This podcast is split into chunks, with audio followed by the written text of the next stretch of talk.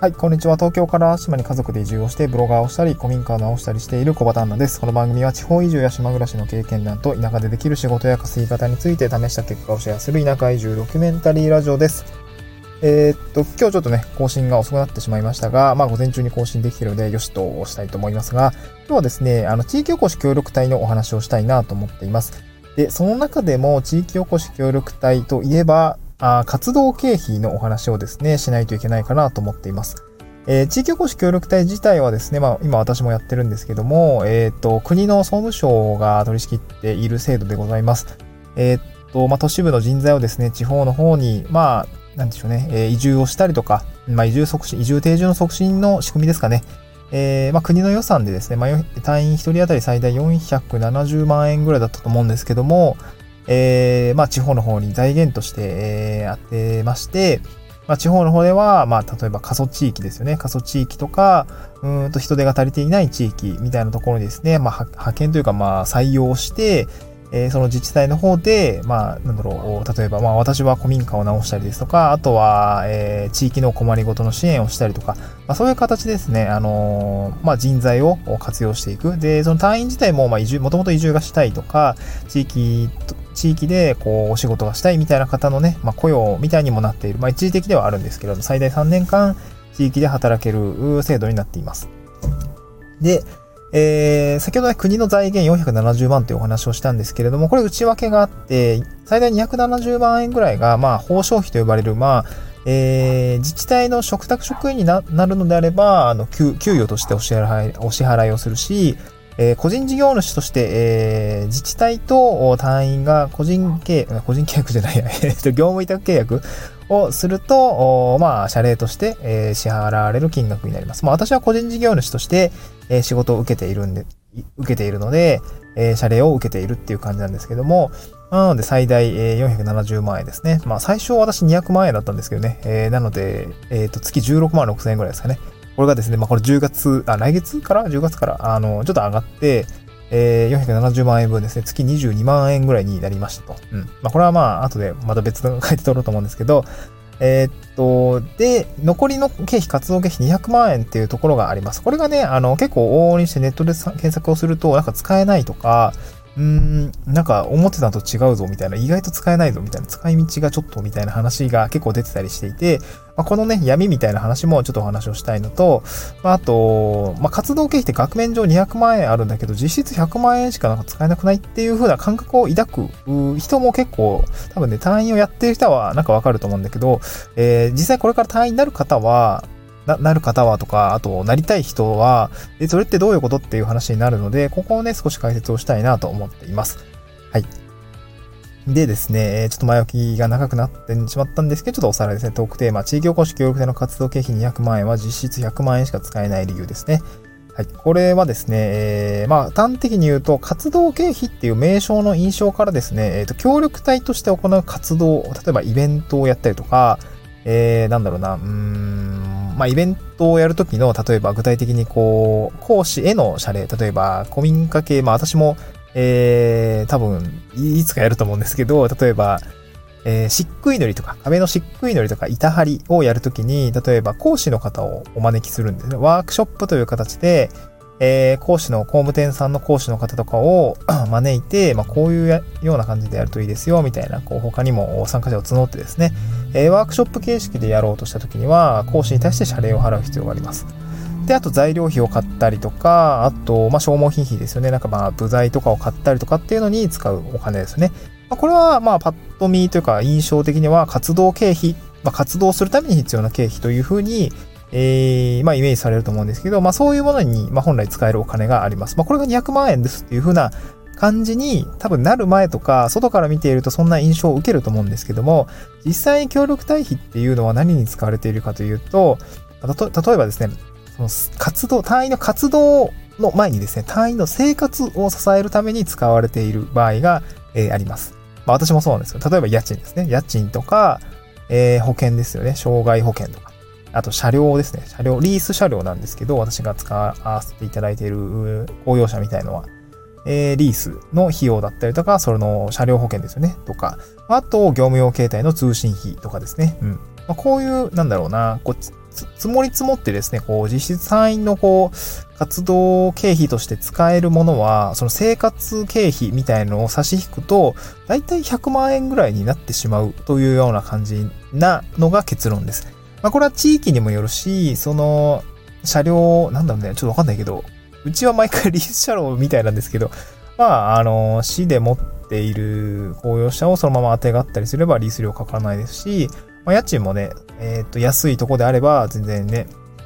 月1、2万とかでね、あの、別に家に住め、住めるのであれば年額十数万円なんで、あ、そこは問題ないと思うんですけど、まあ今私都市部ですね、2段階移住の1段階目なので都市部ですね、まあ家賃だいたい5万円ぐらい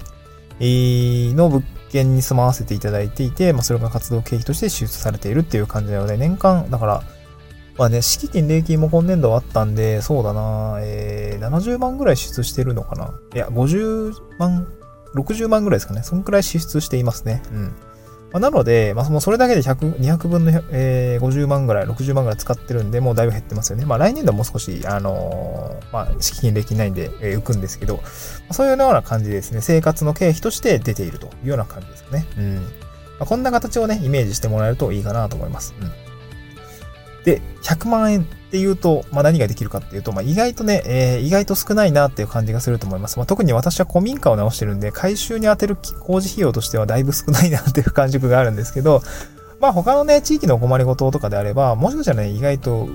あの、多いかなっていう感覚もあるかなと思います。私の知り合いの方とは、えー、っと、そうだな、結構お金、活動経費としては自由に使わせてもらってるって言っていて、何に使ってるの？って聞いたら、やっぱ研修とかですね。まあ私も資格の取得とかに使いました。えー、まあこ、これが、まあなんで、これが一番ね、一番自分のためになるっていうか、あの いいものかなと思うんだけど、私もね、フォークリフトの免許とか、バックホーってあの、ショベルですね、あの、ユンボとかを動かす免許を取ったりとか、まあ、大型免許もね、あの、私の知人は取ろうとしていて、あれも30万円ぐらいするんでね、結構高いんで、こういう経費を使って自分の資格のために使うっていうところはすごくね、えー、まあ、いい、いい使い方かなと思うんですけれども、まあ、こういう感じでね、あの、使っていくこともできるという感じですね。うん。まあ、トークテーマとしてはこんな感じですね。あの、200万円のうち、その活動経費として使えるものは実質100万円の理由は、その活動の前に単位の生活に充てる費用ですね。家賃とか保険とか車両とか、あと通信費とかね。まあ、そういうものに一定、一定額当てられているので、実質100万ぐらいしかないんですっていうところになります。で、えー、まあ、ちょっとここから余談なんですけど、活動経費100万円をですね、あの、自治体を通して、あの、使っていくわけになりますけども、経費として使うには結構具体的な必要、あの、具体的に、えー、必要なものであることが、まあ、最も求められているんですよね。なので、あの、使いたいですってなった時に、じゃあ、えー、いいですっていう、二つ返事でいいですとはならないっていうのは、まあまあ、当たり前だと思いますが、会社としても、あの、お金を使うってことは、えー、もちろん、あの、必要性があって使うことであれば問題ないんですけど、そうじゃないと使えないので、ここはね、しか、あの、自由に使えるっていうことを、まあ、簡単に捉えてほしくないかなっていう感じですね。うん。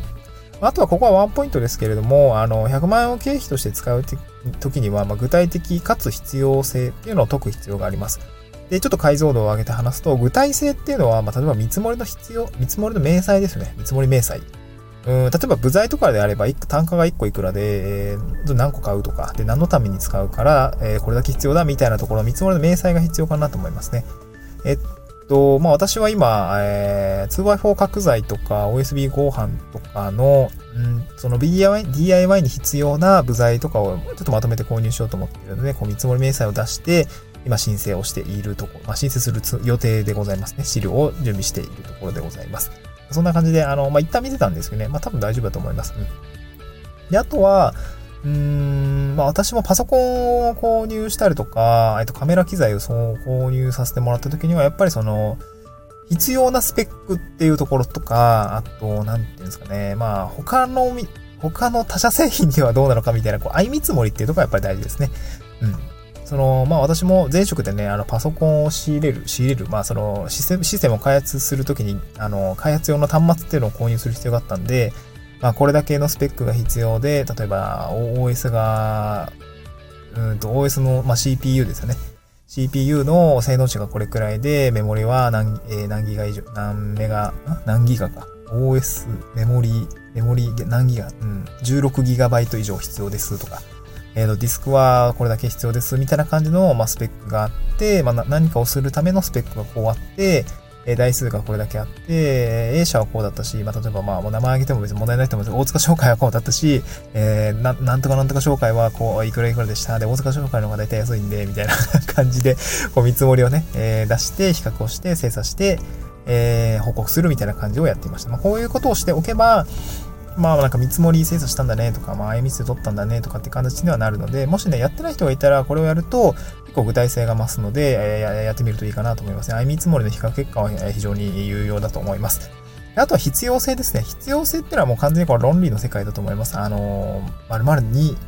やり読んでこれが必要ですみたいな、もう論理のもう文章の作り方の問題だと思うんで、もうあんまりね、無理やり買うのは良くないかなと思いますね。論理を立ててしっかり説明をすることが必要になってくるかなと思います。えー、こんな感じですね。地域保守協力隊の活動経費200万円は実質100万円使えない、100万円しか使えない理由っていうところのお話でした。で、まあ、あの少し補足的なところは、まあ、残った100万円、あの、使うためには、しっかり具体的でかつ論理的な説明と、準備をしておくと、まあ、使い切れるよっていうお話でございました。えー、ちょっとね、今日、今回は地域保守協力隊の活動経費のお話ということで、まあ、少し具体的なお話をしてみました。協力隊、ちょっとね、目指しているよとか、え、これからなるよって方については、ぜひ参考にしてみてください。また次回の収録でお会いしましょう。バイバイ。